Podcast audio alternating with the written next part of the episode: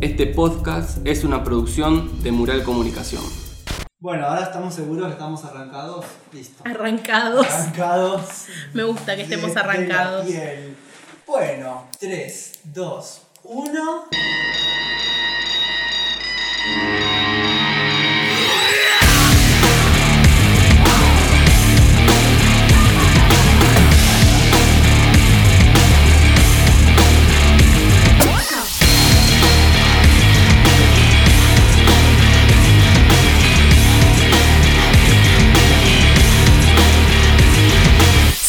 Silence behind my head, but it's too late. You already left. Hola. Hola. ¿Cómo va? ¿Todo bien? Ay, porque arrancaban en un, en un Quiero tono. hacer un AS- Yoga. ASMR. No sé O- o pronunciar. una, guía, una guía de meditación. Una paja guiada, Como- diría una- Bimbo. Como, hola, Este es nuestro podcast. de yoga. Es el episodio 1 y ya estamos ¿No sería muy haciendo- gracioso que cada episodio sea como un podcast totalmente diferente? como radicalmente diferente. O sea, se puede hacer igual. se puede hacer igual. Sí, se un poco puede. tal vez esto va a ser. Bueno, ahora mi nombre es Paul. Hola, soy Cielo. Y esto es- Marta Hacker. Bienvenidos. Eh, ¿Cómo estás, Cieli? Bien. Bien. Bien. Podría estar peor. ¿Qué tal la experiencia del episodio cero? Y a mí me dejó eh, como un rockero a las 5 de la mañana después de dos recitales. Yo no sé qué es eso, pero estoy Mucha feliz por falopa. vos, ¿Ok? Yo Ok. estoy para hacer 35 episodios seguidos uno atrás del otro. Bien, yo no, porque ya es Bárbaro. como 2020. Y Con Bárbaro. uno yo como que me conformo. Con un es todo lo que puedo dar. Es todo lo que te puedo ofrecer en este momento. Igual Es este me episodio. lo estás dando, así que me lo vas a Te dar. lo estoy brindando. Gracias. Eh, bueno, preguntame cómo estoy yo. Ah, cierto. ¿Cómo estás vos, Pabli? Yo estoy contento, feliz. Contame, Ya ¿por qué? Escuchamos el. Yo imagino que cuando salga esto, eh, el episodio 0 también ya va a estar. Bueno, sí, es lógico. Sí, Yo estoy lógicamente. contento porque escuchamos el episodio 0 y no me dio cringe Sí, eso es o lindo. cringe. No sé cómo dice la gente. Yo pronuncio bien porque estudié Cringe. inglés. Yo cringe. porque mm, le copio a Paul. Bien. Eh, no, estoy feliz de que, me- eh, de que ese episodio 0 se escuchó. Se sintió y no sufrí al escucharlo. Sí, yo tengo dos disclaimers que hacer. Dos disclaimers. venga. Ya, episodio 1, recién arrancamos y yo ya quiero, Pidiendo perdón. ya quiero pedir perdón a varios colectivos que me estuvieron escrachando sin siquiera haber sido publicado el episodio Claro, cero. sin haber escuchado un episodio. Ay no, cielo, eso era de antes ya. No, bueno. La escrachaban por otra cosa y ella decía que era por el podcast. Bueno, eh, puede ser. Está bien. Está bien. No, eh, primero voy a decir que yo dije algo de que eh, Marta Hacker era una señora conectada a tres- 260, creo que dije.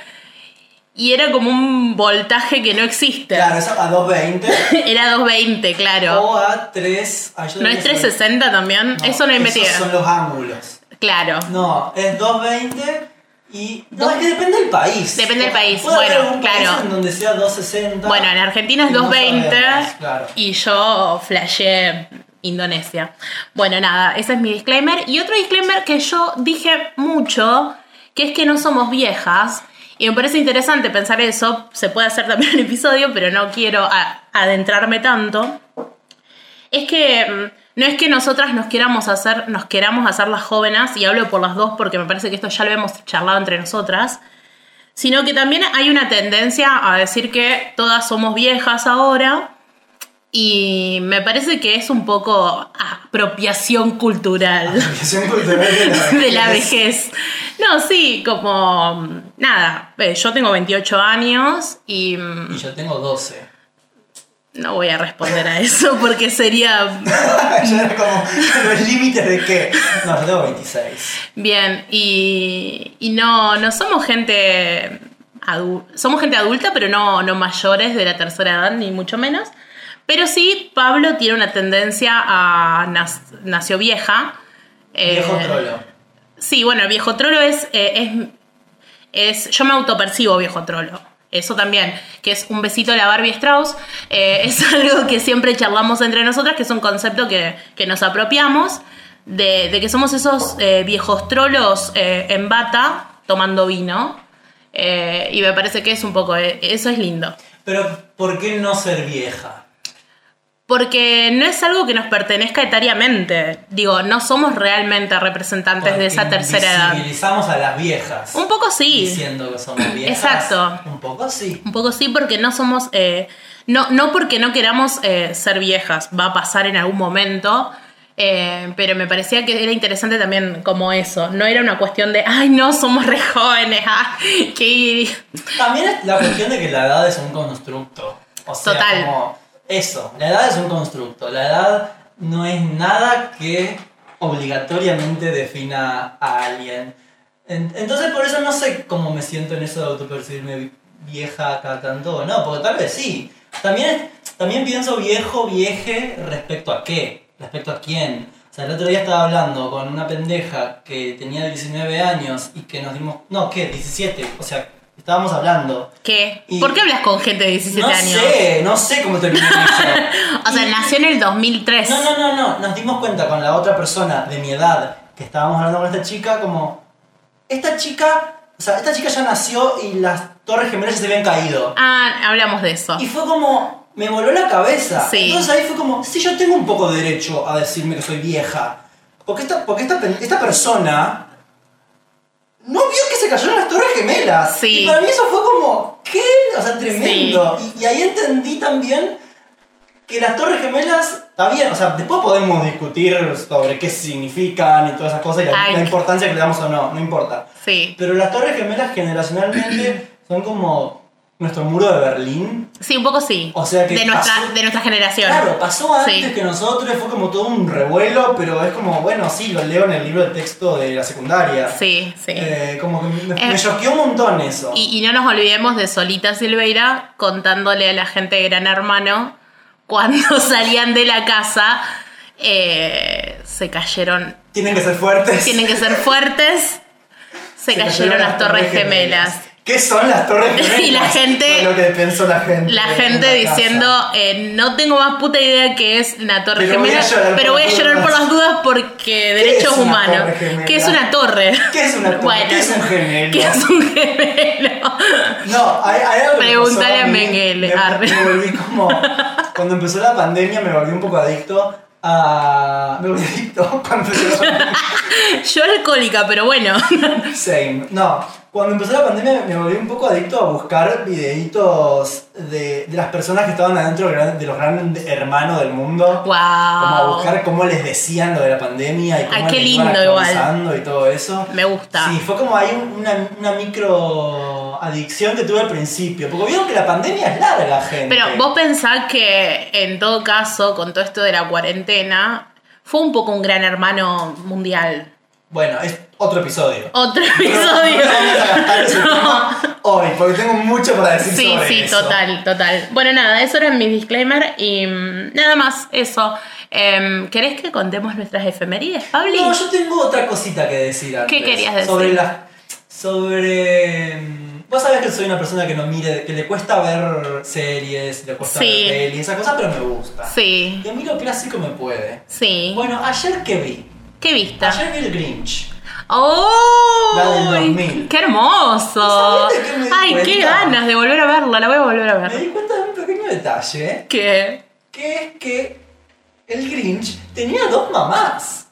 Ah, no me acuerdo de eso. El Grinch, porque no sé si recordás esto, los quienes, Sí. cuando nacían, simplemente como que caían en la puerta, Sí. como una canasta y un paracaídas, caían en la puerta de la casa. Bueno, como nacen los bebés.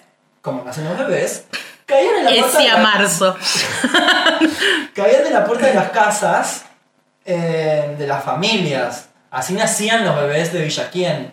Eh, y el Grinch cayó en la puerta de una casa de dos viejas que las mostraban como, viste, la, la típica vieja, como las dos viejitas súper amigas tortas. Tortas. Tijeretas de acá, Tortísimas. que O obvio, sea, pero por supuesto. Fue como, ah, mira, Ah, como, mirá. Ahí no te vendían como tijereta, pero es como. ¿Se podría, tijereta. decir, ¿Se podría decir que somos un poco el Grinch? ¿Se podría decir que el Grinch hashtag gay rights? También. Tal vez. Tal vez. Puede ser. So- so- Sí, sí, me sirve. Es, es, pero aparte, también todo lo que tiene que ver con el odio a, a una festividad que, bueno, es claramente católica. Digo, hay un montón de cositas ahí. Yo me sentí muy identificado con el Grinch mientras lo miraba por el sentido de que, como, mm, como un poco, no me gusta la Navidad, pero por dentro me gusta la Navidad. Sí, sí, total. O sea, total. es como, yo no. No es que no me gusta la Navidad por ese cipallismo de, ay, la Navidad, capitalismo, como, calmate. O sea, como, bueno, el mundo es capitalismo. Sí, Sino es que no me gusta la Navidad porque me da calor. total. Me da calor el árbol, me da calor las luces, me da calor la decoración. Es que me da no calor es la nuestro. Sí, comida. sí, total. Lo único que me gusta a mí de Me la encanta Navidad que no te guste la Navidad porque te da calor. Es algo que tan safe. Es la forma en la que lo puedo describir. Total. Lo único que me gusta de la Navidad y me da la vida de la Navidad son las nochecitas.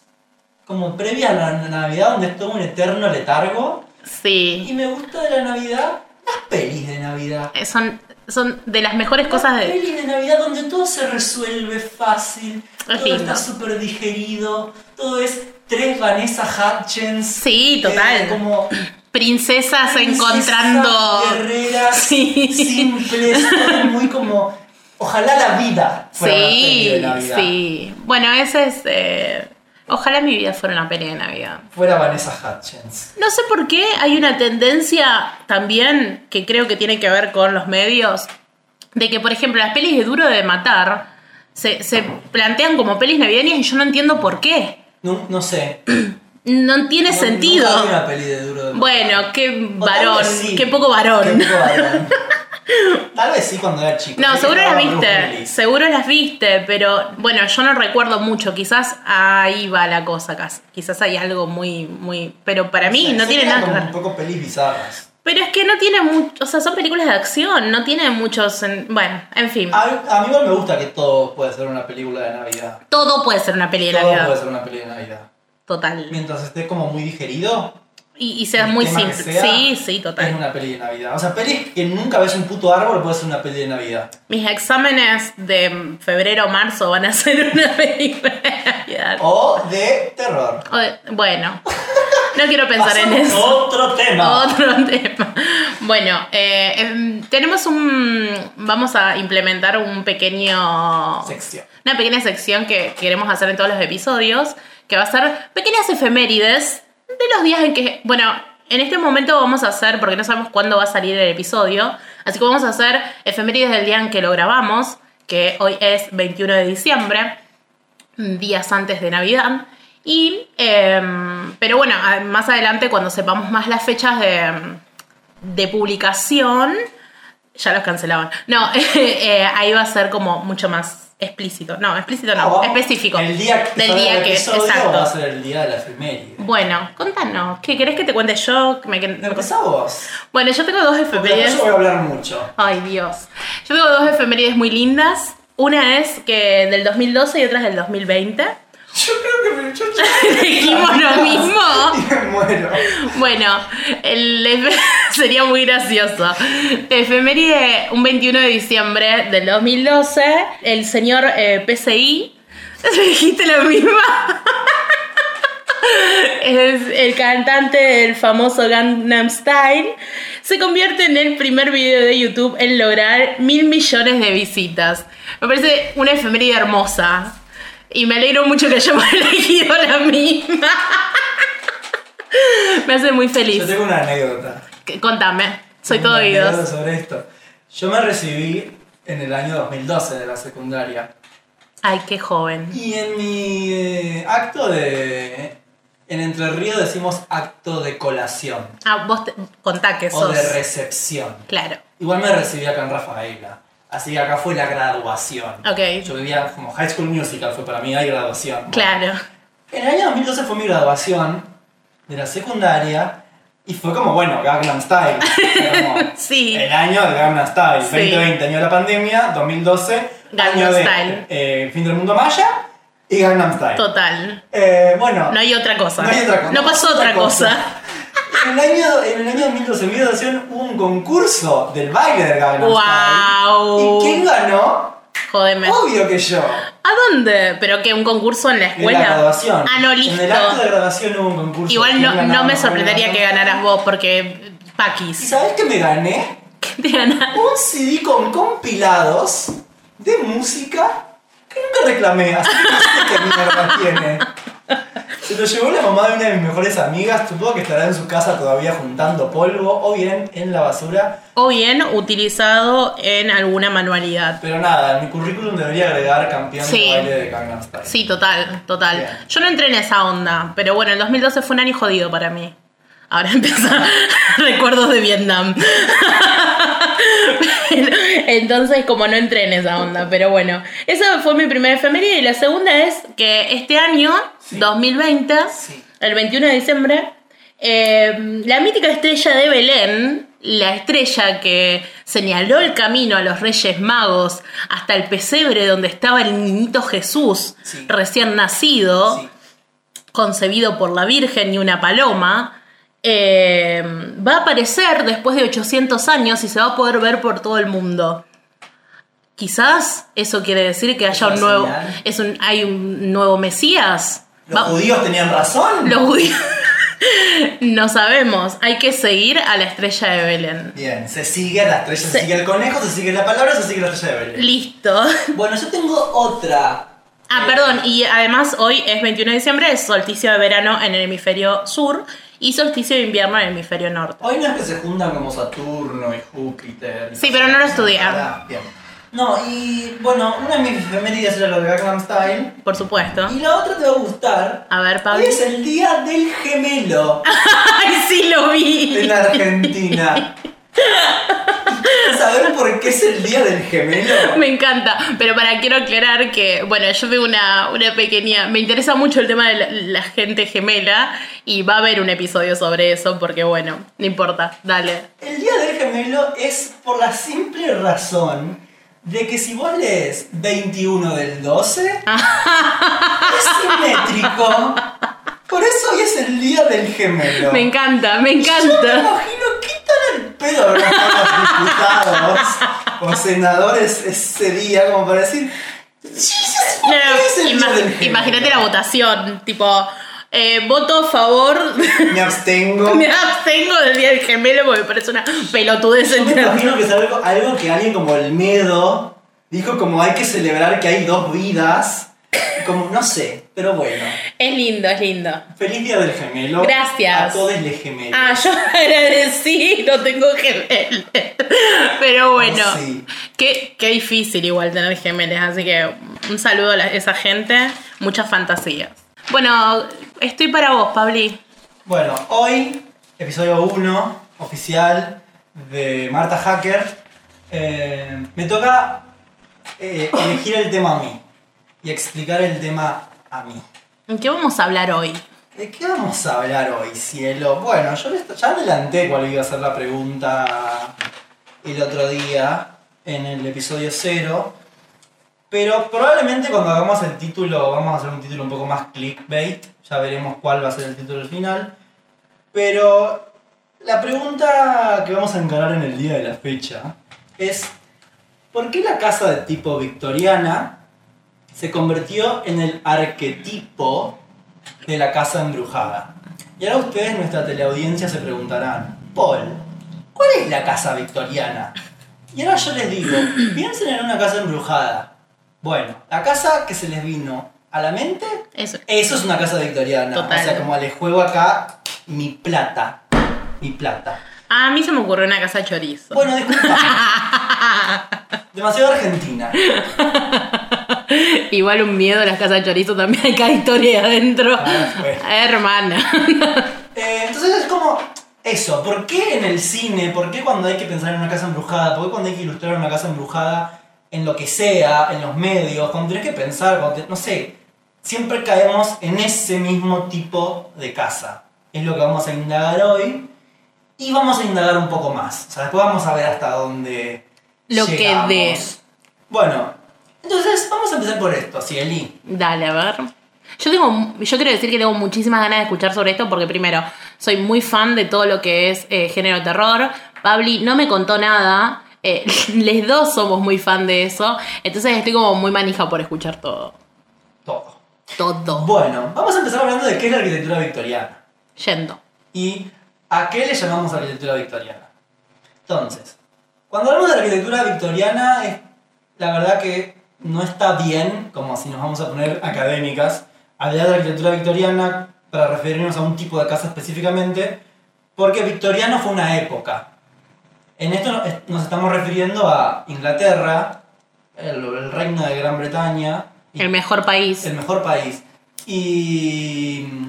eh, a- El a- cipallismo de... me encanta. eh, y a todos los países donde la influencia británica más o menos se extienda, bueno, se dividían por, por eras. que Esas eras eh, se dividían en general en la influencia de los reyes que estuvieron en ese momento. La arquitectura victoriana, la época victoriana, obviamente coincide con la época de reinado de la reina Victoria, que va más o menos del 37, ella eh, empezó a reinar, de 1837 a 1901, la reina Victoria. Y la época victoriana comprende más o menos ese periodo. A, a todo esto le quiero decir esto. Yo les aconsejo, les pido que De corazón. de corazón, no, que si quieren tener el Google a mano mientras eh, hacemos esta, este episodio, les va a venir bien. Porque yo voy a estar haciendo como referencias a diferentes cosas que si tienen imágenes para acompañarse mejor. Y si no, en nuestro Instagram vamos a subir una serie de imágenes como para ilustrar de lo que estamos hablando. sí, sobre todo de, de las que vamos a estar hablando. Eh, entonces, ¿qué pasa en la época victoriana? La reina Victoria se la dice que fue como la reina del eterno luto. De hecho, es muy fa- son muy famosos los vestidos de la reina Victoria, que vivía vestida de negro. Soñada. Soñada. Porque, ¿qué pasó? Se le murió el Alberto. A la, a la- a la Victoria se le murió el Alberto. Está bien. Y la Victoria estaba muy enamorada del Alberto. La Victoria estaba enamoradísima del, Armen- del Alberto. Así que no tuvo reparo en eh, hacer notarlo. O sea, vistió de negro por, bueno, no sé cuántas décadas. Le puso de nombre Alberto a lo que sea que tenía que inaugurar, le ponía Alberto. Está bien. Este kiosco se llama Alberto, esta calle se llama Alberto, este palacio se llama Alberto. Señora. Porque, ¿qué pasaba? La reina tuvo una vida triste, ¿no? Y era una, una época en la que el duelo era como un arte. Sí, total. O sea, el duelo victoriano. Era una, par- era una época donde el- el duelo era un drama, era una experiencia que se vivía. Entonces ya, yo diciendo esto Bienveni- nomás, bienvenido al mundo emo. bienvenido, bueno, mundo gótico. Sí. Yo diciendo esto nomás ya más o menos nos damos una idea de, bueno, qué puede tener que ver la arquitectura victoriana a, con lo embrujado. Eh, pero en el periodo victoriano, eso es lo que quiero decir, eh, había muchos estilos de arquitectura. No era como uno solo. Entonces, lo que más marcó este periodo es como una oposición entre el estilo neoclásico y el estilo neogótico. ¿Cuál es el estilo neoclásico y el neogótico? En el neoclásico, van- obviamente van a ver imágenes, pero el neoclásico, como, como para que tengan una idea, es. Imagínense Grecia, Roma, Claro. columnas blancas. Eso es lo neoclásico. Eso es como. Era un orden abstracto, matemático, ideal. Era, co- es lo que se lee como en esa época, la arquitectura ideal, veníamos de la ilustración, De una. todo eso es como, bueno, esta es la, la arquitectura. En el, per- en el periodo georgiano, que es el periodo anterior a la Reina Victoria, eh, esta era la, la arquitectura más representativa en Inglaterra. Es que además también eh, en paralelo me parece que era también después de todo lo que es el, os- el oscurantismo de la Edad Media, empieza a resurgir todo lo que es eh, la filosofía y se toma la filosofía clásica, entonces me parece que es interesante que... Bueno, eso es lo que viene desde el Renacimiento. Total. O sea, a partir del Renacimiento, que es otro Se- episodio. eh, sí, sí, se vuelve a se todo. volvió de vuelta a mirar a Grecia, Roma y todo Blair, eso. Sí, Eh, lo que presenta acá la reina Victoria, o o en esta época, es como, bueno, pará, ¿por qué tanto neoclásico? O sea, tenemos que buscar un un estilo de arquitectura que hable de Inglaterra, no de, por ejemplo, El mejor Italia. país. O sea, que es con lo que se relacionaba Claro. el neoclásico eh, o la arquitectura clásica. Entonces también no tenemos que perder de vista que es una época, venimos de la primera revolución industrial Claro. en Inglaterra. Humo. eh, una- Hollín. Hollín, revolución urbana, chimeneas por el, en el medio de la ciudad. Hablamos- Sufragistas, niños Qué muertos. pesadas. Podemos hablar de Charles Dickens, tiempos Uf, difíciles. Tiempos difíciles. Como él pintaba esta imagen Qué de increíble. una ciudad llena de polvo, triste, apresurada, donde todas las personas vivían como acobachadas. eh, Sí, enfermas también. enfermas. Sí. eh, entonces, lo que pasa en esta época es que se vuelve a una mirada romántica, Ujú. antifabril, eh, puramente nacionalista también, pero mirando como románticamente hacia el campo, el campo inglés, la arquitectura inglesa, lo pre-rafaelista surge en este tiempo. Entonces se volvió a mirar, bueno, ¿qué es genuinamente inglés? Bueno, la arquitectura gótica, por ejemplo, la arquitectura medieval es genuinamente inglés, inglesa. Eh, hay un pensador de esta época que se llama Ruskin. Ruskin era un teórico. eh, y para Ruskin el arte era esencialmente algo espiritual. Y para él el arte alcanzó su cenit en el gótico, en finales de la Edad Media. Coincido. Totalmente. Que el gótico era un estilo de inspiración religiosa Ujú. eh, y con un ardor moral muy alto. O sea, Total. Como para Raskin el arte era algo espiritual, el gótico era profundamente espiritual, en oposición a lo, al neoclásico que se podría leer como algo más abstracto, más Claro. racional. Ideal, o sea, de las ideas. Exacto. Entonces Raskin decía que la arquitectura no es solo una técnica de construcción, sino también el arte. Es el arte que dispone y adorna los edificios levantados por el ser humano, para el uso que sea. De modo que la visión de ellos contribuya a su salud mental, o sea, que los edificios sean bellos, o sea, para contribuir a la salud mental, me al poder y gusta. al placer. Me gusta pensar que un edificio contribuye a mi salud mental. Lo hace. ¿Qué Me tiene gu- que te diga? sí, por supuesto. Eh, entonces Roskin, bueno, veía los modelos, por ejemplo, de la naturaleza, belleza, en el detalle. Y para Roskin había dos tipos de belleza. Una, bueno, la belleza abstracta, que es la forma, y la belleza en la elaboración, ¿no? Ver las manos de, Las manos de quien construyó mi las madre. cosas. Entonces, bueno, estamos como en, en esta nueva idea de arquitectura. Volver al detalle, volver a la idea de belleza, volver a lo gótico. Entonces ahí vuelve esta arquitectura neogótica. No sé, el palacio de, de Westminster. el- De una. o el- Este del Museo de Historia Natural, por ejemplo, en, en Londres parece una catedral directamente. Sí, Eh, volvemos total. como a una arquitectura mucho más cargada, mucho más detallista, mucho más en una búsqueda de belleza, pero una belleza netamente inglesa. Entonces acá se convierte en la arquitectura oficial. Y es una arquitectura que es más interesante, tiene asimetría, tiene detalles, eh, tiene textura, es más cargada. Entonces, ¿qué, ¿qué pasa con esta arquitectura nueva? ¿Qué pasa? Si bien tiene un montón de fundamentos morales, éticos y qué sé yo, también los ricos. Fue una oportunidad para los ricos para mostrar, che, qué ricos que somos. Miren todo lo la cargadas que están nuestras fachadas. Rafaela. Rafaela. Estamos, Rafaela. estamos en el neoclásico, no. Neogótico. En el neogótico. Ya No, quisiéramos. igual Neopamparia. Entonces, ¿Qué pasa? Esto se, tra- se, tras- se empieza a trasladar a Estados Unidos, ¿no? Por la influencia inglesa. Eh, y sucede en, la- en lo que es la época dorada de Estados Unidos, Sí.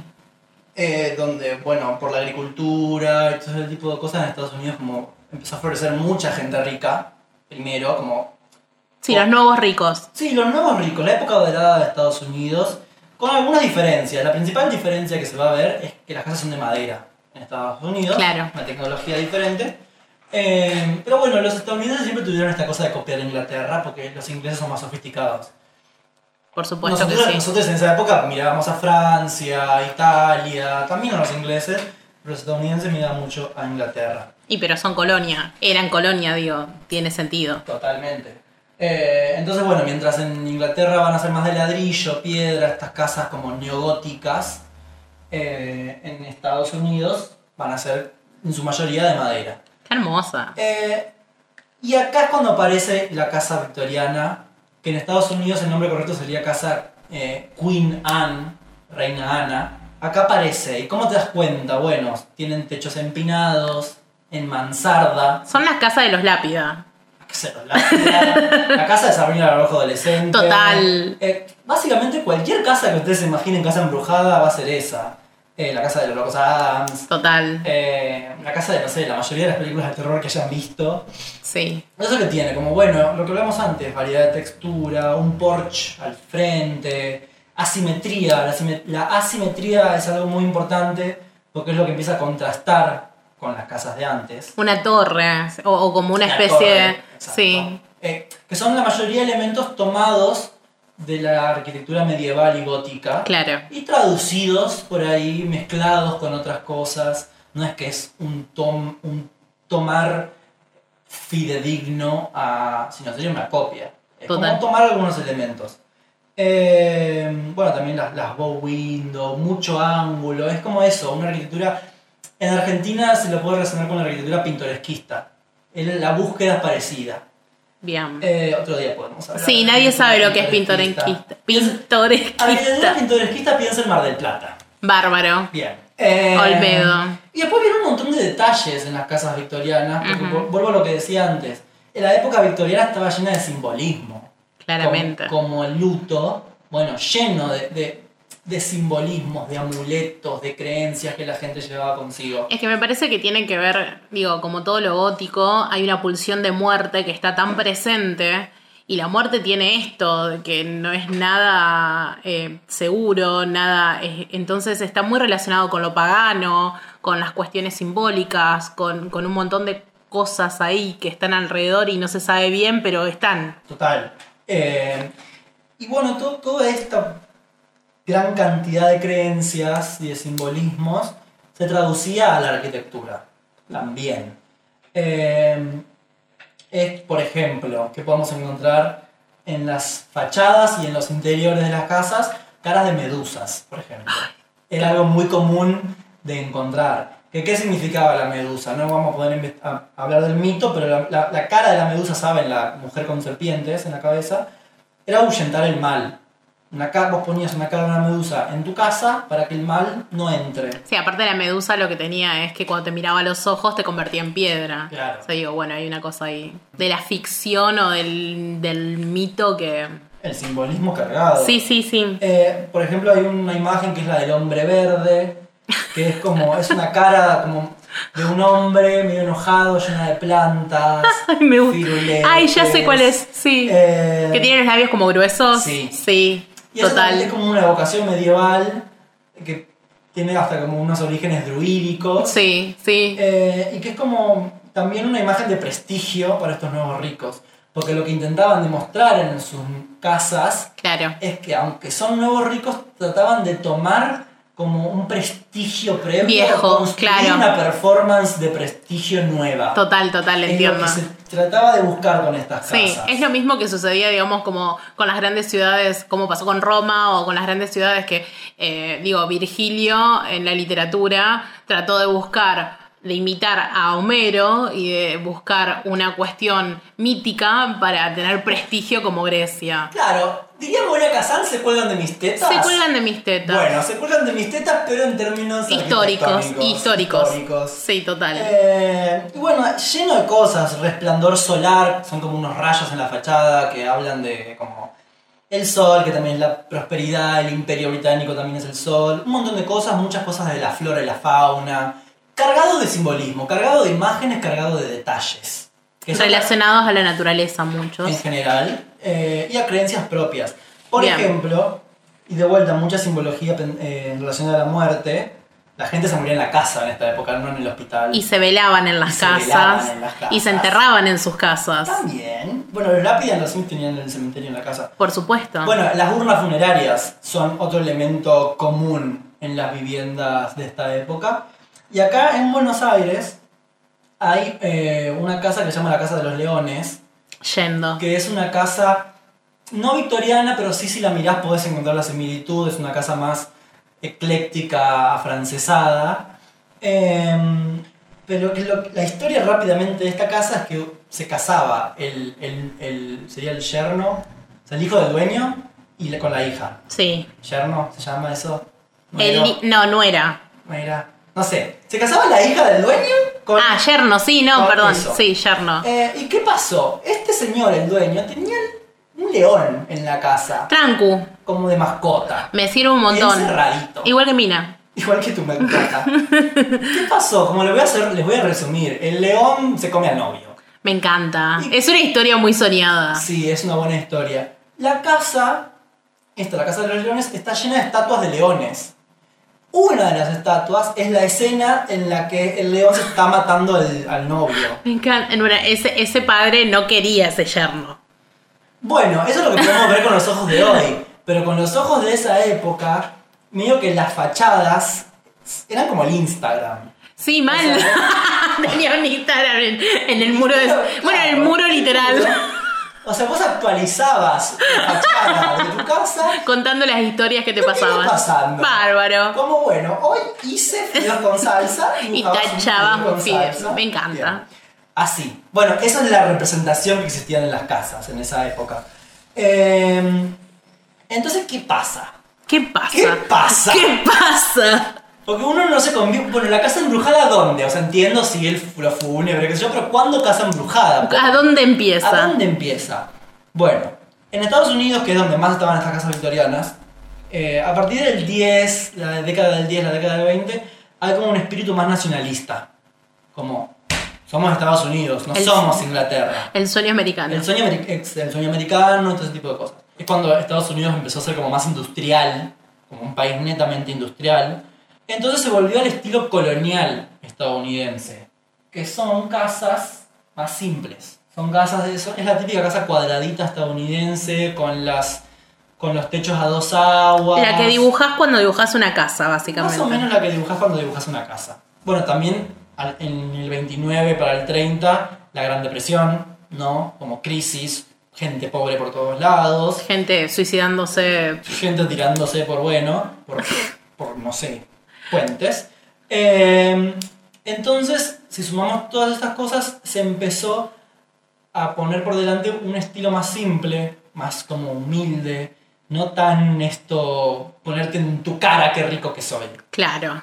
Y se empezó Ya no, a- te- ya no publico en mi muro Ya no publico en el muro. lo que estoy haciendo. Que... Claro. Está bien. Como ya no que tengo me voy a leones. Miami, pero no lo muestro. Claro. Ponele. Está bien. Ya no tengo leones eh, en el patio. Exactamente. Eh, entonces, es- las casas estas, eh, tan esto, como grandilocuentes, empezaron a ser como más, a ser mal vistas. Como empezaron a, a ser vistas como algo grotesco. Como algo como, ay, estos ricos que se ufanan de ser tan ricos cuando Claro. un montón de gente sufriendo, o como eso no es americano, o lo que sea. Entonces, bueno, esto, se empezó como a, a cambiar el estilo, a cambiar lo que se veía. Y además esto, por la Gran Depresión, un montón de personas ricas tuvieron que abandonar sus Exacto, casas. eso es lo que iba a decir, sí. Y el gran porcentaje de, de- de pobres era mucho mayor de, de lo que ya existía, digamos. Como que mu- muchos riques habrán terminado siendo pobres de la nada. Totalmente. Y además pensá estas casas llenas de detalles, llenas de cuartos, llenas de recovecos. Qué difíciles de mantener. O sea, qué difíciles de mantener antes y qué difíciles de mantener cuando de repente ya sos más, sos más pobre. Chicas, qué paja limpiar todo eso. que pasa limpiar todo eso. La verdad. ¿Qué pasa? Bueno, se llenan de polvo, se llenan de telarañas, se abandonan. Y ahí vamos entrando Y ahí va empezando. a esta nueva idea. Es muy famosa una pintura de, una pintura de Edward Hopper de 1925 que se llama House by the Railroad. Ay, qué bien pronuncias el inglés. by the railroad honey. Bueno, eh, que justamente esta pintura muestra una de estas casas abandonada, en el medio como del, del campo. Eh, esto lo ponemos 1925, 1929 como la Gran Depresión. Y después tenemos en el 1938, ¿quién aparece? Charles Adams crea a esta familia de personajes que son la familia Adams. Él Crea este Claro. cómic que lo que hace... lo que No muestra- sabía que era con su mismo apellido. Qué hermoso. Sí, ¿y qué es lo que muestra Adams con este cómic? Como la familia americana, pero una perversión Claro. de la familia americana. La decadencia. Claro, la decadencia de esta familia rica, que no se sabe cómo son ricos, pero que están viviendo en esta casa abandonada, llena de polvo, Muerta. muerta, pero que les gusta vivir ahí. Claro. O sea, como no abandonaron ese estilo de vida que el resto de los americanos estaban abandonando. Al contrario, les gustaba. Total. Entonces lo que mostraba acá es la casa victoriana. Él decía, la casa victoriana me sirve para mostrar esto. También me siento que hay como una torsión del sueño americano, hay una torsión de esas cosas y jugar con todos esos eh, principios morales que eh, eh, acá se, se- se- justamente se dan vuelta y, y intentan mostrar todo lo, lo contrario, porque digo, los, lo- los locos Adams van a representar todo esto que está mal, que no está bueno. Claro, o sea, si hay algo que no son los locos Adams, por ejemplo, es humildes. Aparte son locos. Son locos. O sea, bueno, locos igual es la traducción. Sí, exacto. Pero... Pero digo, son locos en el sentido de que justamente están locos porque hacen todo lo que hacen. Sí, o sea, y hacen todo lo que no debería hacerse, les gusta todo lo que no debería gustarles. Exacto. Al final vamos a seguirlos analizando un poco más. Bien. Después, en el año 46, aparece una película que se llama It's a Wonderful Life. Es una vida hermosa, maravillosa. Que es como una película costumbrista, una comedia costumbrista de los Estados Unidos, muy famosa. Que lo que muestra es como una, la formación de una familia que se muda, se está formando su casa. Y al lado de esta casa hay una casa como abandonada. Y como que la, ide- no la vi a la peli, porque un bodrio, pero, eh, pero lo que muestran es como, bueno, vamos a arreglar esta casa. Nuestro sueño, Pauli. Nuestro sueño. Eh, y nada, justamente esta casa abandonada es una casa victoriana. No. Que vos ves ¿Quién las, pudiera encontrarse una casa victoriana abandonada? Dios mío. y vos ves las imágenes, sí, da miedo, pero la intención ahí no era que dé miedo. No, claro. Era que se ve abandonada. Pero de vuelta se, se empieza a construir esto. Sí. Y después en el año eh, 59 aparece The House of Haunted Hill, que ahí sí ya se toma la idea de la casa embrujada, abandonada, y se lo resuelve más. Y ya en el año 60... Perdón, pero esta película está basada en un libro. Me parece que la literatura es la que me va a apuntalar todo lo que tiene que ver con historias de terror dentro de casas. Bueno, sí, total. Y De casas victorianas. de casas victorianas y de hecho, bueno, ya hay una historia anterior en el siglo XIX de tomar las casas coloniales como casas Claro. embrujadas. Eh, pero bueno, en el año 60 creo que aparece la primer gran y famosa casa embrujada, no embrujada, pero de terror, Sí, que es la total. casa de psicosis, en el 60. Y Gran, gran casa. lo que dice Hitchcock cuando habla de esta casa, comparándola con el motel, es que dice que la casa parecía un poco más siniestra, un poco menos inocente, describe él a esta casa. Hmm. Y justamente Hitchcock se basó en la pintura de Hopper del año 25 para caracterizar esta casa. Y después ya en el año 69, por ejemplo, Disney inaugura su mansión embrujada, Wow. que si bien Disney, el modelo de esa primera mansión embrujada es una casa neoclásica, no pueden evitar como estirarla, Claro, tipo, ponerle darle- torres, claro, para avictorianizarla. Claro. Y ya ahí ya está, listo. Claro. Y después llegamos a los años 70. En los 70 es el boom de los libros de terror. Las películas de terror, pero sobre todo primero las novelas de terror. Por la no- supuesto. La novela gótica. Y si uno googlea novela gótica de los 70, dos segundos, La magia. ¿con qué se va a encontrar? Con que todas las tapas que Todas. muestran una casa victoriana al final, una damisela en apuros escapando, una ventana encendida con una figura siniestra, Es mi fantasía. todas, o sea, todas. Y unos buenos vestidos. buenos vestidos. Sí, Son total. todas como muy Lana del Rey, si te pones a pensar. Sí, sí, total. Las Re. imágenes. Re. Eh. Pero bueno, nuestra lana del rey. Pero bueno, hagan el ejercicio de googlear eso. Eh, Es maravilloso. novela gótica de los 70. Hay una que escribió como mil, que se llama Mona Farnsworth, que yo lo, lo- lo que me pregunto sobre esto es, ¿qué tan diferentes pueden ser estas novelas? No, bueno, pero me parece que pasa mucho en, en- en la literatura en general que cuando hay un género que vende, se, digo, eh, es el tema de los bestsellers que yo no estoy para nada en contra, pero eh, hay una sistematización de algunos modelos y se reproducen. Digo, la novela rosa es... Total. los corinte, corintellado, digo, es eso. Son se- una persona que hace 60 historias, 60 libros, que tienen todas la misma historia, solo que, bueno, con algunas cositas diferentes. Bueno, es un poco eso. Me parece que tiene que ver con eso. Total. Pero bueno, primero, ¿qué es esa? Esa que dice The Dark of Memory. Nah, ¿qué? Yo ya la estoy buscando para, buscá todas para estas descargarlas. novelas. Por Bueno, favor. Tienen es- este sistema: una casa de terror al fondo, una damisela hermosa, hegemoniquísima, Hegemo- corriendo adelante. y al- Como nosotras. todo de noche. eh, y bueno, y a, a- y a partir de ahí es como que ya listo. O sea, mi trabajo aquí está hecho. La, la, la casa victoriana se popularizó y se convirtió en este arquetipo eh, que conocemos hoy, del terror. Eh, hay una autora, que después le voy a poner las fuentes de donde saqué todo, pero ella habla de la analogía del péndulo, ¿no? Oh, Porque, claro, para los victorianos las casas victorianas eran hermosas. O sea, las casas victorianas no daban terror. no, por supuesto que La no. casa victoriana era donde ellos querían estar. Ahora, ¿qué pasa? La analogía del péndulo, lo que en, al- lo que en una época nos da placer, nos parece hermoso, en otra época nos parece grotesco. Claro. Y así, lo que ahora nos parece hermoso, deseable, bla, bla, bla, en la época siguiente nos puede dar miedo. Total. Entonces ahí me puse a pensar, como ella dice, eh, nuestros miedos evolucionan y la arquitectura que representa esos miedos también. Y sí. Eh, todo lo que representa ese miedo. Exacto. Sí, eso es lo que te iba a decir. Porque digo, es, eh, el miedo también es una estructura social. Sí, o sea, lo más probable es que si vemos muchas de estas películas primeras de terror de los 40, 50, y no nos va a dar miedo un esqueleto colgando, haciendo jajaja. No, claramente porque el miedo ha evolucionado y ahora nos da miedo otra cosa. Exacto. O no nos da miedo nada porque Nada. nosotras ya estamos, Herrera Leona. ya estamos secas. Secas, ya no tenemos alma. Viejas secas eh, que no nos dan miedo nada. Bueno, Hereditar igual.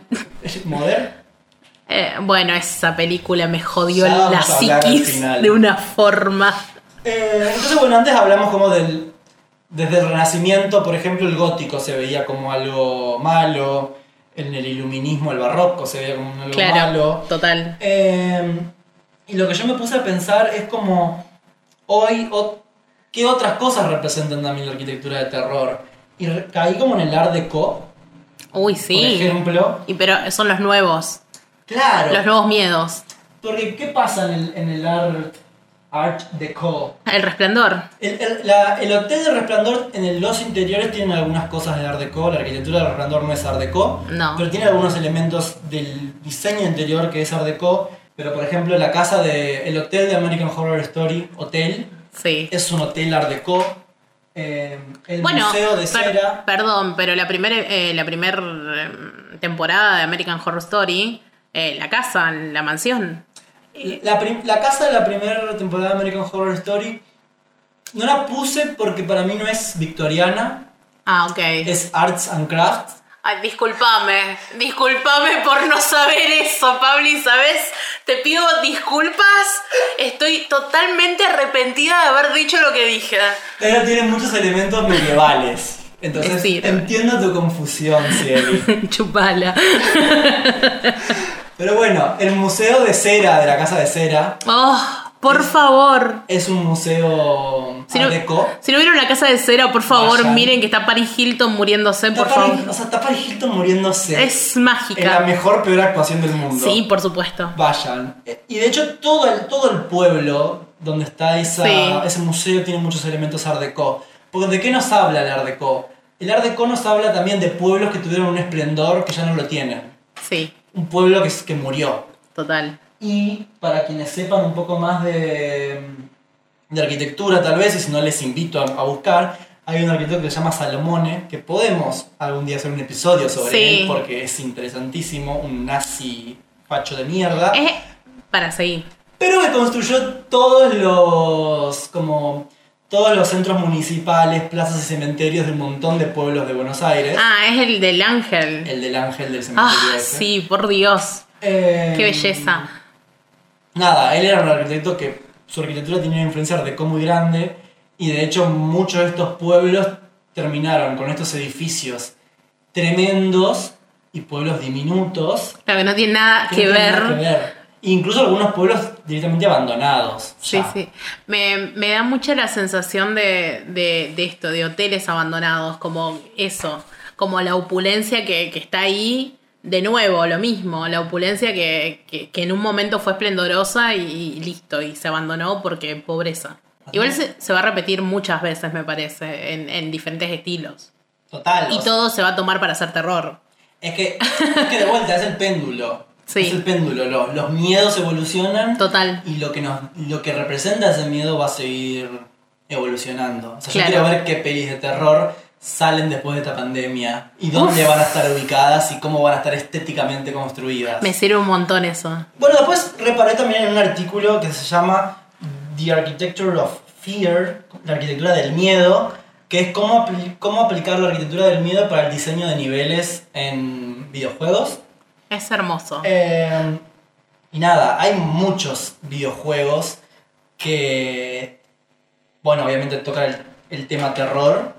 No son mis favoritos, no me siento a gusto. Ay, por favor, pero Pablo. no puedo no hablar de esto. Y No, pero sí. Sí, juego muchos videojuegos que dan miedo, o que están construidos estéticamente sobre el miedo, y que generan este tipo, que se toman de este tipo de recursos, pero el género juego de terror no es lo mío.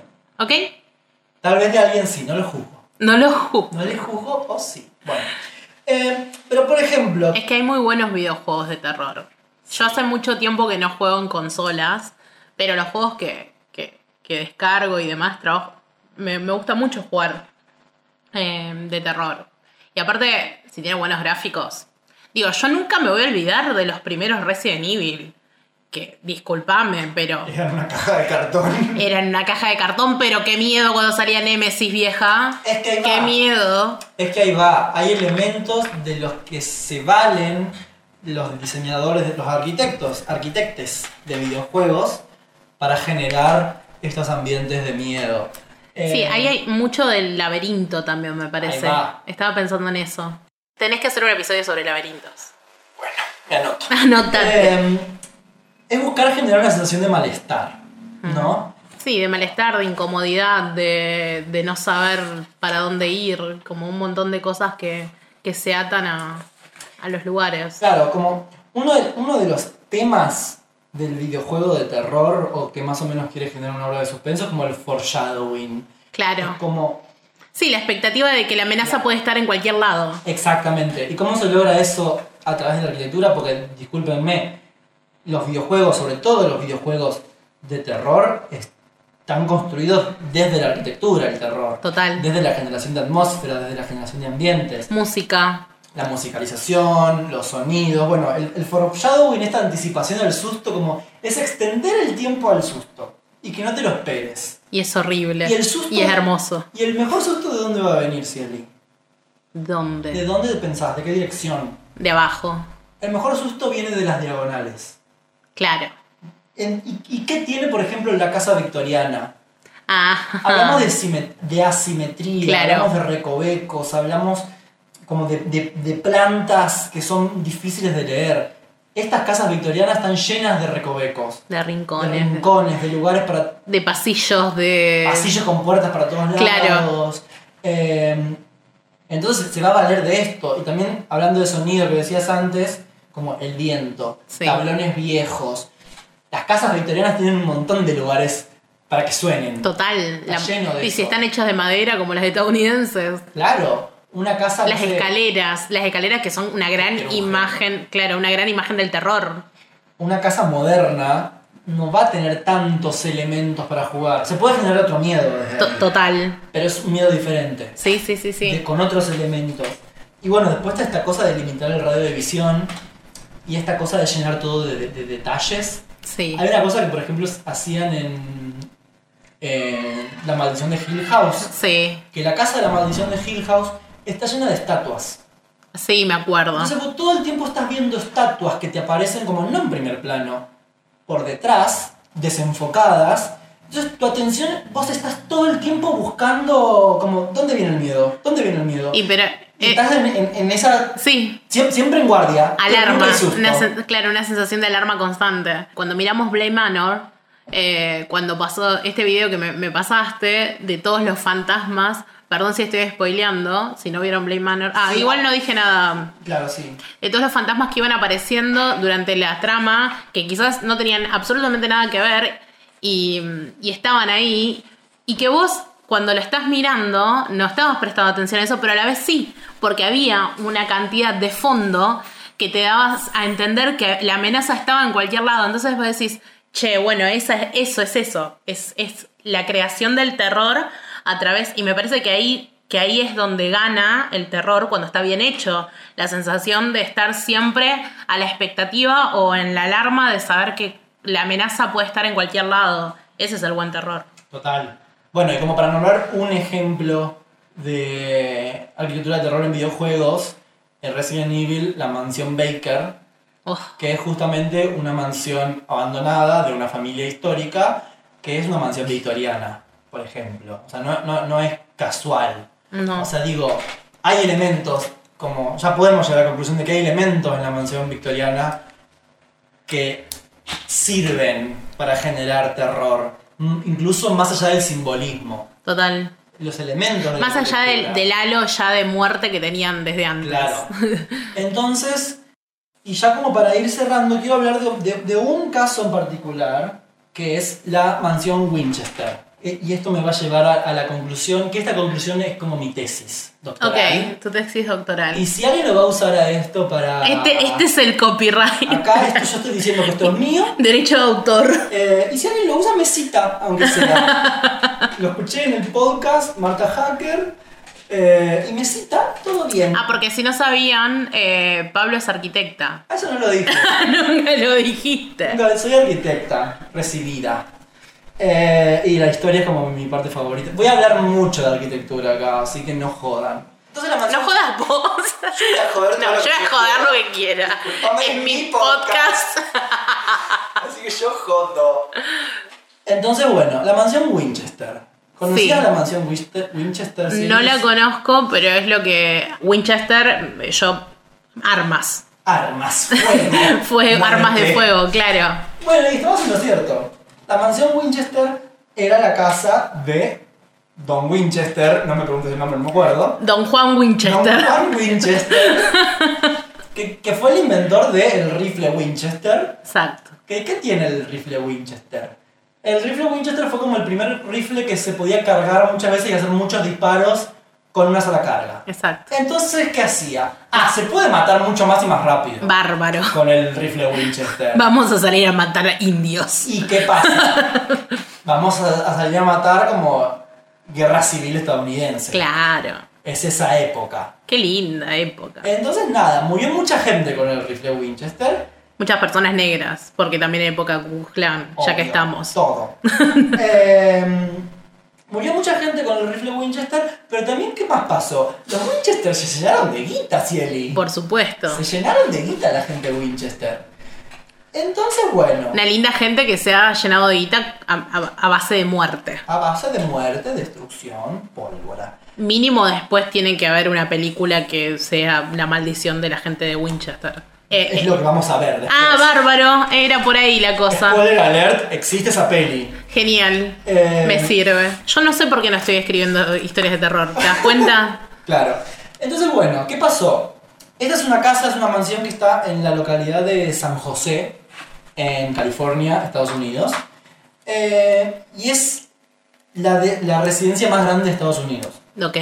O sea, tiene 2.300 metros cuadrados. Es más grande que, la, que el lugar que se hizo Michael Jackson. El, el centro de pedofilia. Mi pregunta es hermosa.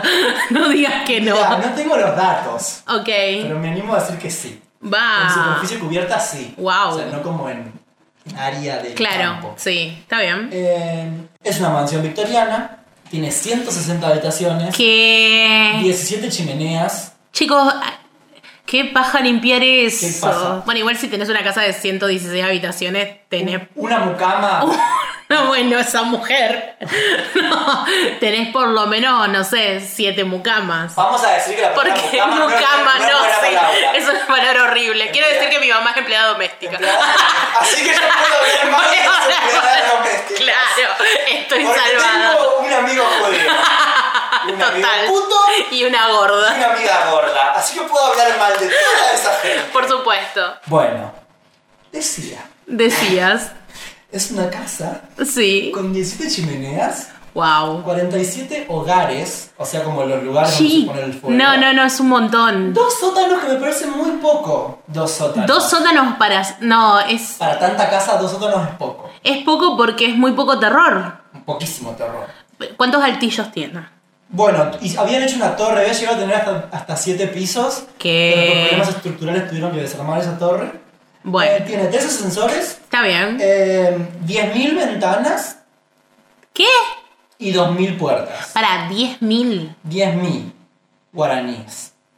10.000 ventanas. 10.000 ventanas. Yo tengo una en casa. es un montón. Chicos, 10.000 ventanas. Bueno, y 2.000 puertas. ¡Wow! ¿Y qué pasa? ¿Qué pasa? ¿Qué pasa? Una casa que además se construyó, o sea, no hay un plano de esta casa. No, pues, una hay un paja master hacer. plan. Una paja hacer el plano de esa casa, chicos. Pero ¿qué pasa con esta casa? Em, a la edad de 41 años, el señor Winchester se murió de lo que es cuber- tuberculosis. que es tuberculosis en el culo. El señor Winchester se murió de tuberculosis. Pe- perdón, antes de seguir con esto, vos Sí. pensás si tuvieras una casa de 146 habitaciones. Sí. Yo duermo todos los días del año En una pieza distinta. Obvio, mínimo. Un día duermo en el Yo living, me pierdo en esa casa. pero por supuesto que te perdés, mínimo. Mínimo. Pero aparte, esa gente seguro dormía. Porque aparte, seguro no lo disfrutaban, porque son ricos. Y los ricos no disfrutan Los eso. ricos no piden permiso. Los ricos no piden permiso. No, imagínate, seguro dormían en una sola habitación, pero. ¿Qué es ese aburrimiento? Yo ¿Qué estoy pasa? juzgando, yo estoy juzgando sin conocer, por supuesto. Sin conocer el caso. Por supuesto, pero. De medio, de mero odio de clase para Por arriba. supuesto. Pero imagínate. Yo duermo. No, no, ¿sabes qué? Qué hermoso. Pero aparte, hay camas en todas esas habitaciones, ¿entendés? Que. Voy a tener que ir a buscar Voy a muchas. tener que ir a la casa. Voy a- Ahora hay que ir. Ahora hay que ir a contar las, Las ventanas. ventanas. bueno, sigo. Se sigue. Entonces, se murió el señor Winchester a los 41 años. No Ay, hice muy los joven. cálculos, sí, pero en 1880 y pico el señor Winchester se murió. Bien. Y se quedó la señora Sarah Winchester sola. Sola en ese caserón. Viuda, pero pero tenía pará. hijes Pará. y fantasmas. Pará. Ellos tuvieron solamente una hija Wow. que se murió a los dos meses Wow. de eh, enfermedad de esa época. No me acuerdo que se murió, pero se murió. No importa. Chiquita, pequeña. Sí. Y después, bueno, se murió el señor Winchester. Y la señora Sarah Winchester se quedó sola. Hay peli... No, para, tiene que haber libros de terror sobre esto. Seguramente. Si no, lo escribo. Lo escribís. Dale. Sale tu nuevo negocio. Sí. Eh, la señora Winchester se quedó sola en la casa. Una señora sola en su casa. Eh, En su casa de 146 habitaciones. ¿Qué dice la historia? Porque esto también me interesa hablar por esto de esta casa. Porque ya no es que solamente los medios, o, o- o la literatura, o el cine construyeron esta casa de terror. La cultura popular construyó esta casa de terror. Claro. Entonces, ¿qué decían? Que a la señora Winchester la acosaban los fantasmas. De su hija, de su esposo, y de toda la gente que murió por un rifle Winchester, Tiene sentido. la acosaban a la señora pobre Sarah Winchester. Y el fantasma de, de la bebida también, porque todas esas Ley habitaciones. seca. Con más razón. Con más razón. ¿Sabés todo lo- el escabio que hay escondido ahí, hermano? Bien, entonces, ¿qué pasaba? ¿Y qué decían? Porque quiero decir que vi un documental de mm, del History Channel para, Me encanta. para ser parte de Ay, esto. por eso me dijiste que el History sigue siendo la misma falopa. El- y sigue siendo la misma mierda que hace hermoso. 20 años. el Me History encanta. Channel. Entonces, ¿qué, ¿qué pasaba? La describían a la señora Winchester como una mujer loca, rara, Same. sa- fuera de quicio, que alucinaba. Same. ¿Y qué, ¿Qué pasó? A la señora Winchester, como decía, decían que la perseguían no sé cuántos miles de fantasmas en su casa. Entonces, no podía dormir, no podía hacer nada. La iban a matar. a Estos fantasmas. No, Entonces, no podía dormir en ninguna de sus es 146 que todavía no habitaciones. era tan grande la casa. Ah, La ah, casa todavía no era tan le grande. piró y empezó a hacer habitaciones que... Las dicen, las malas lenguas, que la señora Winchester acudió como una viren- una vidente, una persona espiritual que se conectaba con el más allá, y le dijo, vos no tenés que parar de construir, o sea, si parás de construir tu casa, te matan. Te ¡Wow! matan los fantasmas. Eso es lo que le dijo la vidente a la señora Winchester. Entonces, ¿con qué nos encontramos con esta casa? Que tiene puertas a la nada, ¡Wow! escaleras al vacío, eh, escaleras que vos subís y llegás al techo, no hay nada. Es, es, es Hogwarts. Es, sí, no, o sea, es una casa, eso. O sea, abrís una puerta y tenés una pared, o abrís una puerta y tenés 20 habitaciones. ¡Wow! Porque ¿cuál era la idea atrás de esto? Construir una casa para que los fantasmas se pierdan. Chicos, esto es Para que los hermoso. fantasmas no la encuentren. La premisa de 80 películas, de 80 libros. ¿Por ese qué yo pedazo. recién me entero de esto? No sé. Pero ¿cuál es el tema? Esto, esto es obviamente lo que se dice, la historia, la mítica. De hecho, cuando se murió la señora Winchester en el año 21 o 22, creo, al año siguiente ya estaba abierta al turismo esa casa. ¿Qué? Porque era como, ¿qué mierda pasaba acá adentro? Por supuesto. O sea, la abrieron a la casa y fue como, vamos a ver. Bueno, vamos a abrir un OnlyFans para. Un OnlyFans. No sabía ni OnlyFans. pronunciar. No sabía ni Only pronunciar. fails. Vamos a abrir uno para juntar plata para ir. Bueno, esta casa, 38 años le llevó a la señora Winchester de completar. Wow. O sea, y se completó porque se murió, digamos. Claro, no es que se completó en realidad. Claro. Al final le mintieron. ¿Por qué? Porque- Porque se murió. no se murió al final. Claro, No, qué fraude esta, esta, esta mentalista es un fraude. Yo que ella vuelvo en forma de fantasma y la persigo. Entonces, bueno, a esta mujer, que la llamaban de loca, mujer excéntrica, eh, te- iba ahí agregando casas, cosas, piezas, lo que sea. Habitaciones, Iba cambiando pasillos. su casa. Eh, bueno, también decían que tenía como ahí como una cosa con la numerología, y bueno, no sé. Sí. Em, y, pero, ¿cuál es el tema? La señora Winchester fue una arquitecta autodidacta. O sea, Claro. ella diseñó la casa. Que. Ella fue la que va diciendo acá vamos a hacer esto, acá vamos a poner aquello, acá vamos a hacer lo otro. Entonces fui a como otro documental que se llama, está en YouTube, es cortito, se llama Beyond the Ghost Stories, que es como más allá de las historias de fantasmas. Hablan de la casa Winchester como de la arquitectura. Y hablan de la señora Winchester como, dejemos de hablar de fantasmas y vamos a hablar de cosas como reales. La- Esto que te dije, yo la tengo en siete pisos, no hay planos de la casa. eh, No, claro, si estaba agregando habitaciones a lo tonto y a lo loco, Claro. no hay plano seguramente. Entonces, ¿qué pasa? La señora Winchester, ella iba construyendo su casa como autodidacta, arquitecta, eh, que no estudió, pero de hecho sí. Eh, y iba nada, era una mujer de plata que llenó de detalles el interior de su casa. Y era costumbre en la época. O sea, había un movimiento que era el movimiento aesthetic movement. Era como hacer que todo sea bello. Lo hablamos un poquito al principio. Me sirve. Si todo es bello, vamos a vivir mejor. Mi salud mental va a estar mejor. Eh, y bueno, así se fue como complejizando la casa. Entonces, como lo que abre la puerta a esto es a decir que queda una mujer sola viviendo en esa casa que cada vez la hace más grande, que como, bueno, sí, fantasmas. Claro. O sea, la única aplicación para que una mujer eh, construya una casa Sí, es- es... está fantasmas, loca, y está loca, claro. Está loca. Pero ¿qué tiene? La casa estaba muy bien pensada, de hecho. O sea, porque ella sufría de reumatismo, por ejemplo. Entonces ella, Same. ella diseñó una, una escalera especial para que no le cueste subir las Wow. escaleras. O sea, con, con- con escalones pensados para su ángulo de movimiento de, de sus pies con No, reumatismo. no, no, un flash.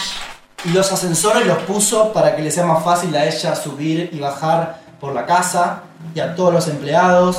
Eh, diseñó e instaló duchas de último. Primero duchas, en ese momento no era normal las No, duchas, claro, era. Para que a ella les- le, le pueda servir mejor, como le sea más fácil bañarse, que es algo como s- ultra tecnología, Sí, en eso ese para esa época. Eh, diseñó closets Em, escondidos O sea, como. Ah, qué hermoso. como, vamos a decir, disimulados en las habitaciones. Es una fantasía, una fantasía. Eh, ella le encantaban las plantas, entonces diseñó invernaderos adentro de la casa wow. y, a- y alturas que a ella le resultaba cómodo trabajar y diseñó todo un sistema para que el agua de riego de las plantas se escurra sin ensuciar todo. Qué- Eh, hasta diseñó cositas para mejorar la vida de sus sirvientes, o sea, como para que una casa llena de sirvientes, detalles- hashtag sirvientes. como para que esta casa llena de detalles sea más fácil de limpiar. Como Amo. diseñó angulitos redondos, todas cositas así como para mejorar la casa. Bueno, puso un sistema de agua fría y caliente, Eso para la época, tremendo. digo, ni siquiera, no, no había agua, o sea, Tiradores de cenizas automáticos. wow. Hizo como un sistema de tubos alrededor de toda la casa. Son como huecos en las paredes que si vos hablas en una habitación te pueden escuchar Bueno, un miedo igual. miedos. Películas de terror al toque. Pero eso. útil. Sí, total. Una mujer sola, en esa casa, tan grande. Sí, Como- olvídate. Entonces, ¿cuál es otra conclusión que podemos sacar? Diferente a la de la mujer loca, desquiciada, eh, como acosada por espíritus. Que fue una pionera, Total. una mujer rica, aburrida, Quien que, pudiera. que le gustaba la arquitectura eh, y que disfrutaba hacerla. Y que por ahí se equivocaba o se arrepentía de cosas que hizo y por eso dijo, bueno, acá vamos a poner esta escalera, pero después tuvimos que sacar los pisos de arriba porque falló estructuralmente. Acá vamos a poner esta pieza, pero no, la vamos a tapiar y la vamos a cerrar. Entonces ah, tenemos una puerta que va a la nada. Bajamos al techo tres Pasamos metros. el techo tres metros. Digo, es como, da la sensación de que se dijo que era una mujer loca. Sí, porque para desacreditarla. porque claro, una mujer no puede hacer esto. Obvio. Entonces ahí va como a mi planteo de que la casa embrujada, ¿son machistas? Arre, Bueno, ya a esta altura. a esta altura, em, porque bueno, acá tengo un montón de teorías que no voy a leer. No, ya.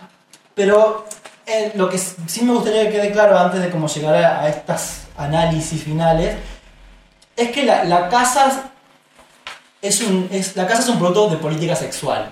Obvio. La Claro. casa es un producto de, de política sexual que como sirve para atar a la mujer, ¿no? La idea, sobre todo en esa época, todavía es lo que persiste, pero es que la mujer, a diferencia del hombre, es un ser pasional. O sea, el- el hombre tiene autocontrol Claro. y la mujer no. Entonces, los demonios. Que, Los fantasmas. Los fantasmas que la acosan a Winchester. Eh, entonces, como las, como las mujeres no tienen ese poder de autocontrol que sí tiene el hombre, la casa tiene que dárselo a ese autocontrol. Claro. Tenés que organizarle la vida. Claro. Es- Esto que estoy diciendo acá lo pueden buscar, es, es un texto de, de Mark Wigley, es un arquitecto. Eh, después lo voy a, no sé, donde pongamos el podcast voy a citarlo. Eh, pero él decía esto, ¿no? Es como, la casa tiene, tiene el rol de calmar las, las pasiones y espíritus malignos que, que viven en la mujer, porque la mujer no posee el autocontrol del hombre. Claro, como que la casa es un medio de control también. Bueno, es lo que dijiste antes. Claro, Es pero- un, es un medio de control y de organización para, de los hombres para las mujeres. Todo muy binario lo nuestro, pero bueno. Bueno, pero ese, ese- ese es el Eh, pensamiento de sí, esta época. sí, porque sí, también total. La casa va a ser una- un, un dispositivo para construir heterosexualidad. Total, total. Eh, o sea, la casa embrujada, para mí, mi tesis, lo que hace es reproducir la dinámica heterosexual. Claro. Entonces, acá está el, el catch. La, al- la casa es la encargada de como adoctrinar, de Claro. apaciguar, a- domesticar a la mujer lo- esos impulsos pasionales que ella Estás tiene. desorganizada, te van a venir los, los fantasmas a decirte que dejes de hacer habitaciones. Claro, pero los fantasmas son la mujer. Claro. Y si la mujer no puede tampoco controlar sus pasiones, la casa va a decaer. Claro. O sea, porque la mujer también es la encargada de mantener el orden de la casa. Ay, qué pesado ser mujer, Qué chico. pesado ser mujer. Eh, entonces se entiende esta dinámica. O sea, la casa es la encargada de, de domesticar las pasiones femeninas, porque la, la mujer no tiene autocontrol, pero la mujer es la encargada de mantener el orden de esa casa. Entonces, si, si, si a- algo de esa simbiosis, de ese ciclo falla, Fantasmas. fantasmas. Claro. Casa, embru- casa embrujada. Casa embrujada. Ah. Eh, o sea, todo lo que hay alrededor se deteriora. El hombre no va a poder eh, hacer sus trabajos afuera, los niños no les va a ir bien en la escuela. Los niños van a morir. Todo, lo- o sea, si, si- si esa simbiosis entre mujer-casa no existe, todo alrededor se pudre. Claro. Y eso es algo que cuando me, cuando me puse a verlo, veo que aparecen casi todas las películas de terror Sí. y sobre todo, sí, o sea, sobre todo en las con casa embrujada. Sí, total. Es tremendo. Porque siempre está, siempre está el personaje femenino ahí para marcar justamente eso. Siempre. Por No hay, ejemplo. no hay otra. Me, me anoté algunos disparadores. Perdón, somos personas que miran películas de terror desde. Digo, la primera película que recuerdo que vi fue una película de terror. Soy muy fan. Y Sí. Pabli también. El tema terror en este podcast va a ser recurrente, creo. Sí, sí. Eh, entonces, bueno, dije, la casa embrujada reproduce la dinámica binaria y heterosexual. ¿Sabían que íbamos a terminar acá? No sé. ¡Sorpresa! ¡Yo! Mic drop. No. Entonces, por ejemplo, en Hill House. Warning, spoiler alert. De acá en adelante van a haber spoilers para cosas. Así que, bueno, escuchen la discreción. En Hill House, en La Maldición de Hill House, por ejemplo, Qué serie de mierda. no, qué serie hermosa con final de mierda. Con final de mierda, sí. Ah. Eh, Muy enojado en esa serie. en Hill House, ella es arquitecta y es como él es contratista. él Sí, es quien ya me arregla acuerdo. la casa. Sí. Ahora, s- el, el rol de arquitecta ella nunca se ve como hecho, Claro. fulfill. Él es siempre quien está arreglando todo. Él es el quien está arreglando la casa y él es quien está arreglando a ella cuando se vuelve loca. Claro. Él arregla todo. El hombre está arreglando la casa y la está arreglando a ella. Porque de hecho hay una escena en la que ella no puede dibujar la casa. Mm, me recuerdo. Porque los fantasmas, ella se volvió loca, se volvió Claro. desquiciada. No puede dibujar la casa, dibuja gra- garabatos, lugares, recovecos que no existen. De vuelta, el hombre es quien tiene que arreglarla. El hombre es el orden, es la normalidad. Tot- El hombre tiene autocontrol, la mujer no. No, y acá hay otra cosa también en Hill House. Eh, La arquitectura, algo que tiene la arquitectura que lo vinimos hablando durante el episodio, la arquitectura siempre hace lugar a las representaciones dominantes. Claro. ¿no? La casa es la representación de la familia. Y para mí en Hill House, que no me gustó para nada el final, pero ahora que lo pienso, como que le doy una vuelta de rosca y tiene sentido. Yo digo, en Hill House ganó la casa. Aunque por ahí vos digas no. En Hill House ganó la casa. Porque ¿qué se terminó mostrando al final? Una familia completa y feliz. Claro. La casa hizo que se muera la nena y los dos padres. Claro. Y la casa se quedó ahí con la, con la representación de familia feliz, viva, ahí adentro. La casa ganó. La casa reprodujo la matriz heterosexual. Total. En Bly Manor, ¿qué pasa primero Sí. en la historia vieja? Se muere el papá de Sí. las dos hermanas. Sí. Se muere el papá. Deja a las dos hijas solas. Sí. Que necesitan las hijas buscar un esposo. Para poder mm, para volver al orden. organizarse. Sí. Pero, pero ¿qué pasó de diferente acá? Ellas habían tomado la decisión, Eran dos mujeres frescas y furtivas. frescas y curtidas, empoderadísimas, leonas. Y Leonas guerreras. habían tomado la decisión de que ese hombre no las iba a controlar, no les iba a controlar la herencia, ni nada, ni la propiedad, ni nada. ¿Qué pasó? La casa embrujada. Casa Si la mujer es embrujada. la que controla la casa, la propiedad, todo, casa, Casa embrujada. Ay, qué tremendo, vieja. Pero es, se puede ver en todas las películas, En tenés razón. todas. Es increíble. En Winchester, bueno, ya lo hablamos, ¿qué pasó? Quedó viuda la loca, casa embrujada. Me encanta. En los Adams. Vamos, ¿qué pasa en los Adams? Homero se deja seducir por Morticia. Claro. O sea, la tensión sexual entre Homero y Morticia es tremenda. Es una de las cosas que más llama la atención, tal vez, o más icónica de los locos Adams. Sí. Tienen una vida sexual muy activa. Y, y muy, digamos, y, y muy a flor de piel, digamos, todo el Total. tiempo. ¿Y qué, qué es eso? Está mal. La casa no logró domesticar la pasión sexual de la mujer. Por supuesto. Porque el hombre no es sexual. La mujer es quien seduce. La mujer es el sucubo del infierno. Totalmente. Entonces, vuelta. Ahí se ve lo- eso profano. Y en los Monsters, por ejemplo, ¿te acordás de los Monsters? No. Una copia barata de los locos Adams. No, no me acuerdo. Los Monsters, el papá es como es Frankenstein. Una ah, cosa es como una vampireza. Ah, ¿No te acordás? algo me Es más o menos acuerdo. de la misma época que los locos Adams. Puede ser. eh, Lily Munster es eh, una mujer de carácter. Es una ama de casa, pero con carácter. Y Frank es bastante, como es un hombre incompetente, o sea, no se puede, plan- no se puede plantarle a ella. O sea, Frankenstein es una cosa enorme, pero no se puede plantar a ella. Claro. Se vuelve la mujer gana. Bueno, Sí. igual Morticia y Homero lo mismo. Pero Morticia y Homero, yo creo que Había paridad de género. Había paridad de género. Tenían una dinámica más. O sea, Homero no se oponía a Morticia. Bueno, igual de todas formas que oh, Morticia esté a la par de Homero ya era No, tremendo. la revolución, digamos. Pero sí. bueno, por eso las embrujada. Total. Eh, bueno, después tenemos los Sims. No puedo no hablar de los Sims. No, por supuesto que no. En los Sims, la familia Lápida eh, o Goth. eh, Elvira es una mujer apasionada, aventurera, curiosa por el mundo. Y Sí. Homero es un hombre dedicado a su trabajo, puramente.